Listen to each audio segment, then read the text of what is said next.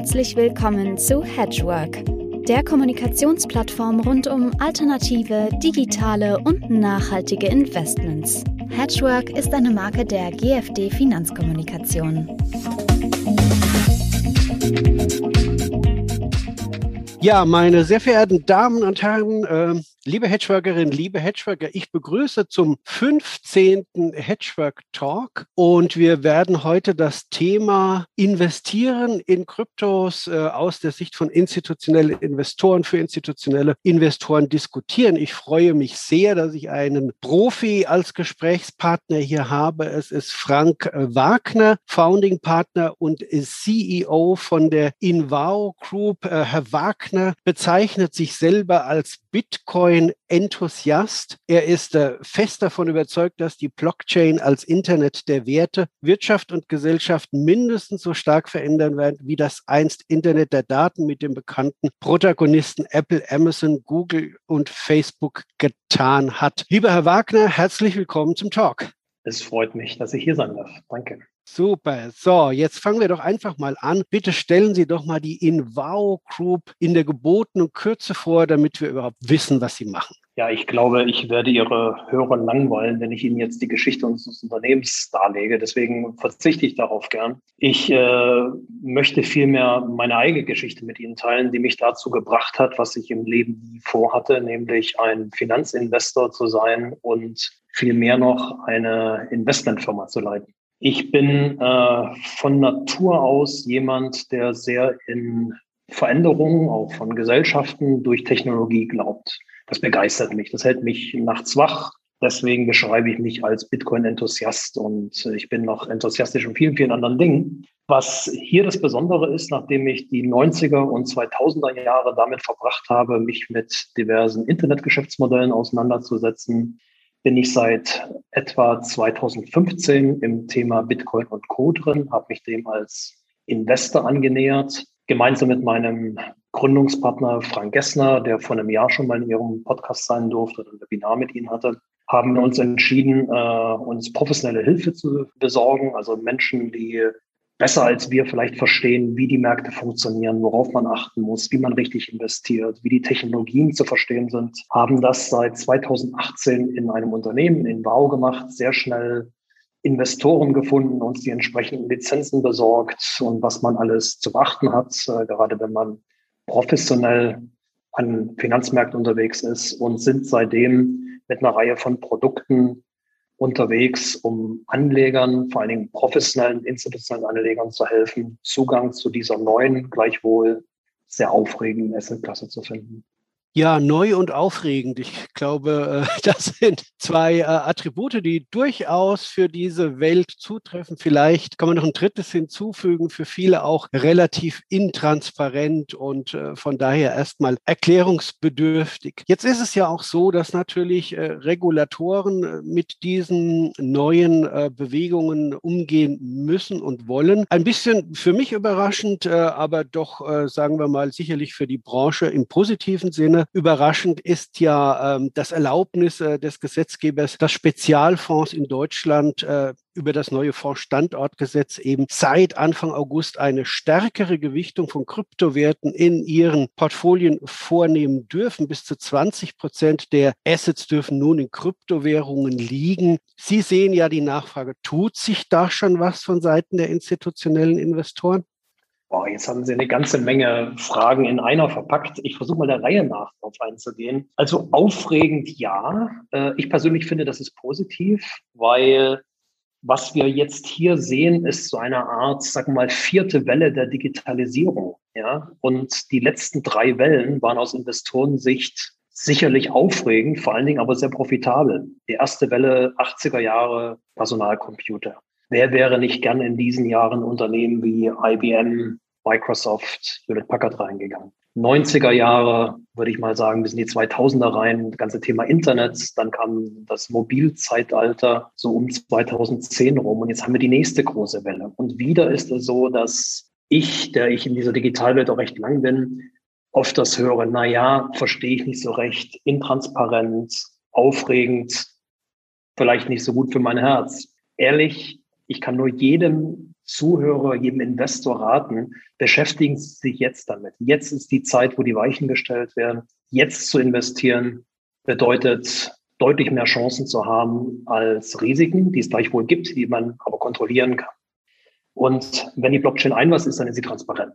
Ja, das kann ich gerne auch nochmal erläutern. Aber im Moment zum letzten Teil Ihrer Frage merke ich was, dass sich der regulatorische Rahmen geändert hat, dass es Spezialfonds erlaubt ist, bis zu 20 Prozent äh, ihre Mittel in Bitcoin und Co. zu investieren. Um ehrlich zu sein, in Deutschland merke ich recht wenig. Ja, in Deutschland treffe ich vor allen Dingen auf Vorbehalte. In Deutschland höre ich sehr häufig, das haben wir noch nie gemacht. Damit werde ich mich gelegentlich auch mal damit beschäftigen im Moment ist mir das zu komplex, ich habe andere Sachen zu tun. Das finde ich persönlich, ich mag das gar nicht werten, ich finde das vor allen Dingen traurig, weil das sind genau die Argumente, die ich in den letzten Jahrzehnten bei den anderen großen Trends der Digitalisierung erlebt habe, dass ich die wiederhöre. Wir haben viele Anleger aus anderen europäischen Ländern, aus der Golfregion. Dort ist man deutlich offener, was Zukunft anbelangt. Und äh, insofern kann ich professionellen Investoren, institutionellen Anlegern nur empfehlen, beschäftigen Sie sich jetzt damit, äh, lernen Sie, hören Sie zu, stellen Sie Fragen, hinterfragen Sie auch kritisch, aber verschlafen Sie die Zukunft nicht.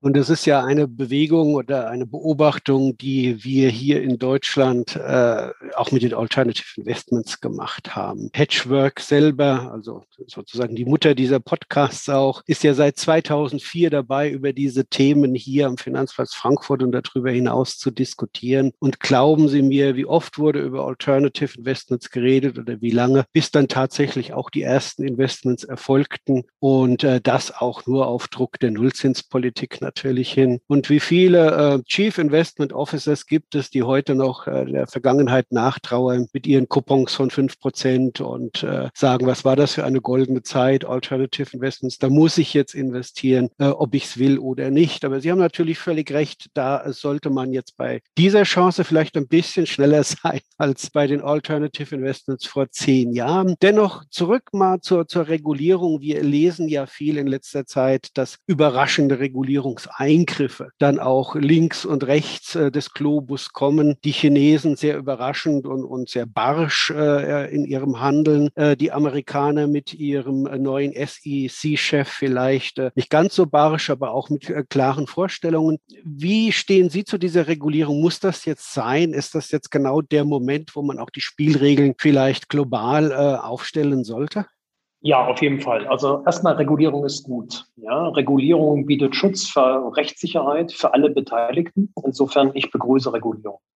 Was wir bei Regulierung jedoch beachten sollten, ist, dass wir junge Märkte auch nicht überregulieren. Das heißt, dass wir junge Unternehmen, aufstrebende Technologien nicht mit dem gleichen Maß messen, wie wir das über Jahrzehnte getan haben. So regulieren wir den Standort Deutschland zu Tode, so regulieren wir die Investmentklasse, die Anlageklasse zu Tode.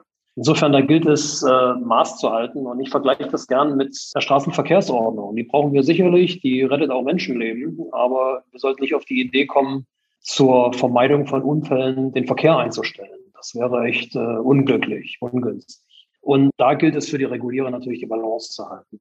Ich sehe da durchaus ein paar gute Ansätze, auch in Deutschland. Ja, und die äh, gerade erlassene Regulierung, dass äh, es Spezialfonds seit August möglich ist, in die junge Assetklasse reinzugehen, das ist was Einmaliges, das ist, wo wir in Deutschland ganz weit vorn sind. Super. Ja, insofern Regulierung ja, bitte aber in die Zukunft gerichtet und nicht missbrauchen zur Bewahrung von Besitzständen. Jetzt lassen Sie uns mal ganz konkret werden. Wenn ein institutioneller Investor jetzt zu Ihnen käme und würde sagen, ich habe ein Portfolio, ich bin offen dafür, äh, für eine Investition da rein. Wie raten Sie ihm denn vorzugehen? In welchen Schritten sollte er denn sein Investment in äh, digitale Währungen, in Kryptos planen? Was muss er wissen? Was muss er beachten? Ich äh, berichte da vielleicht auch vor allen Dingen aus eigenem Erleben. Ja. Ich habe über die Firmengeschichte von Enbau, wir haben einen tokenisierten Bond, also eine Unternehmensanleihe aufgesetzt. Wir haben sogenannte Managed Accounts, wo auf den Konten der Anleger, äh, wir unsere Trading-Algorithmen implementieren. Mit sowas haben wir experimentiert, das machen wir, das machen wir auch zunehmend, äh, wir machen es erfolgreich und es wächst in äh, respektablem Tempo. Was wir allerdings auch gesehen haben, dass besonders institutionelle Anleger brauchen Produkte, wo man eine möglicherweise tägliche Wertstellung hat, die liquide sind, die bankable sind. Und an der Stelle sind wir noch nicht so weit, also wir, damit meine ich den Gesamtmarkt, so weit, wie wir sein möchten. Also es gibt noch keinen vernünftigen Krypto-ETF. Es gibt äh, wenig oder gar keine aktiv äh, gemanagten Produkte. Wir entwickeln genau sowas. Bei uns bei Inbau, wir sehen da den Bedarf, ist das ein Indexfonds, ein Krypto-Indexfonds mit den Top-Werten, die regelmäßig äh, umgeschichtet werden, so dass man dann dem Index folgt, so ähnlich wie so ein DAX-Fonds. Und zweitens ein aktiv gemanagter Fonds. Warum aktiv? Äh, der Markt ist hochvolatil.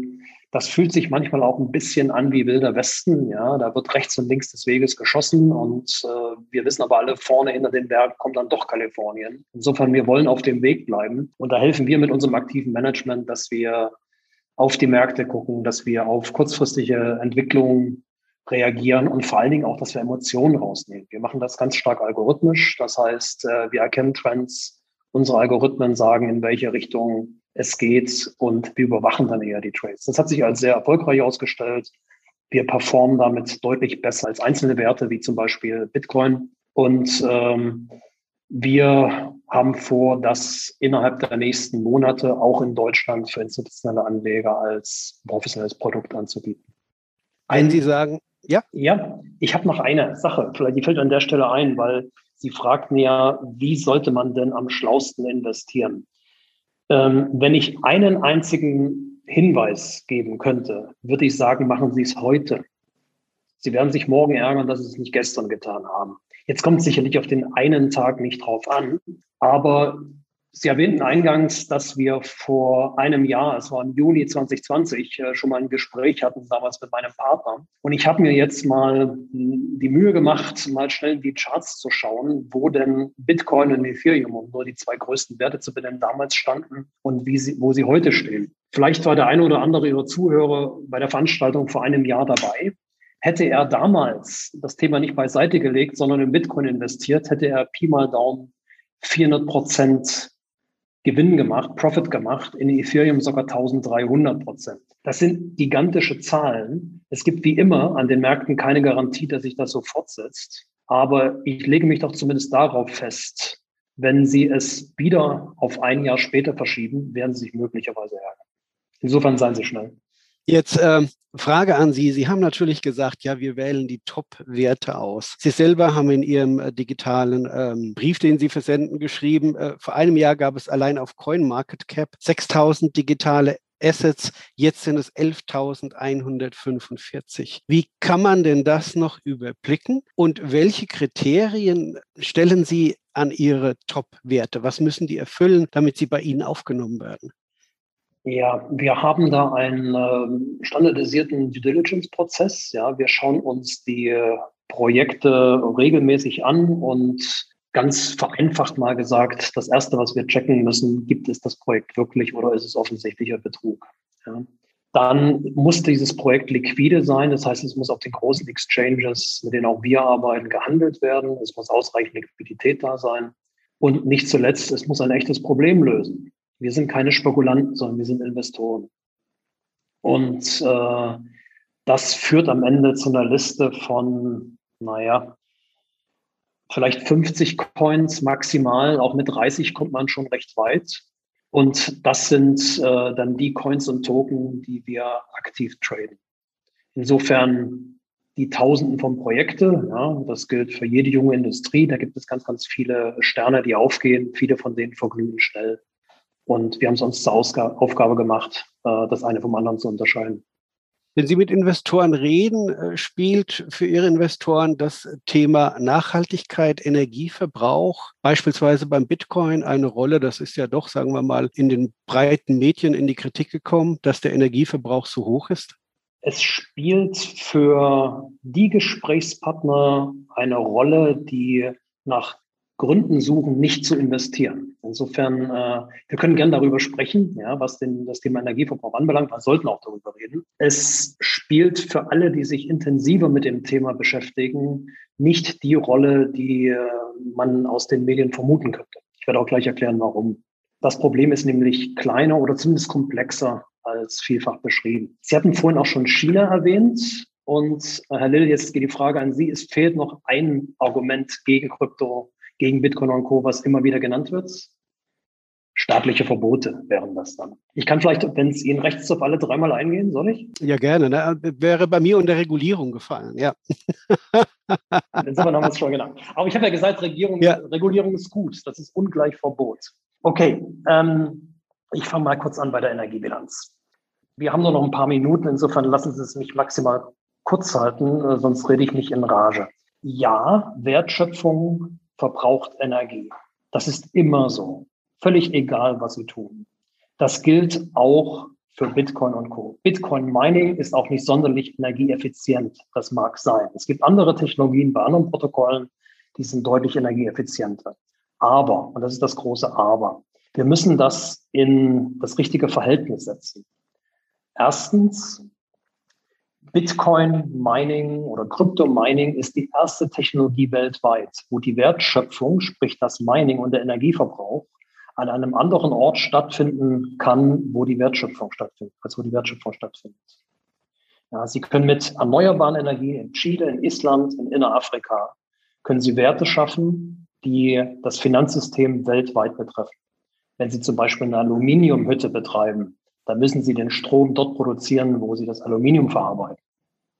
Ja, das ist was komplett anderes, als wir es aus den Industrien kennen. Das ist mein Argument Nummer eins, was ich zu bedenken bitte. Und ich habe auch noch ähm, ein anderes, wenn wir über Verhältnismäßigkeit sprechen. Ähm, schauen Sie sich mal Gold an. Ja, Bitcoin wird oft mit Gold äh, verglichen. Das ist so ziemlich das Schmutzigste, was Sie tun können. Sie brauchen nicht nur eine Menge Energie, um das Geld aus dem Boden zu holen, es zu verarbeiten, es äh, wieder in den Berg zu schaffen, um es aufzubewahren. Sie müssen auch eine Menge Chemikalien reinkippen und sie tun das üblicherweise, was die Goldförderung anbelangt, oder oft auch nicht unbedingt in Ländern, die äh, der Governance entsprechen. Insofern ESG, ja, äh, Ökologie, Sozial und was die Governance anbelangt, Gold ganz schlecht, Bitcoin ganz weit vorn, mit einem kleinen Fragezeichen bei dem E wie Energie. Aber verhältnismäßig vernünftig und vor allen Dingen mit einem hohen Anteil von erneuerbaren Energien, übrigens mehr erneuerbare Energien als in der durchschnittlichen Tesla-Batterie. Insofern würde ich mal sagen, auch liebe Medienvertreter, ein bisschen mal den Puls runter. Und äh, wenn wir noch in einem faktischen Zeitalter leben und wirklich über Fakten reden, dann haben wir das Argument schnell vom Tisch.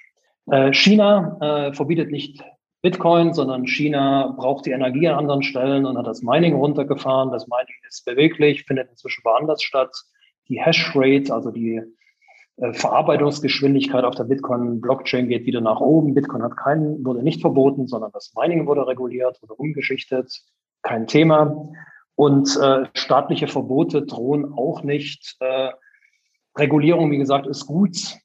Ich kann dem Staat auch nur empfehlen, Bitcoin und Co., die Blockchain-Technologien als gegeben hinzunehmen, die gehen nicht mehr weg, sondern vielmehr sich darauf zu konzentrieren, dass man es ordentlich besteuert.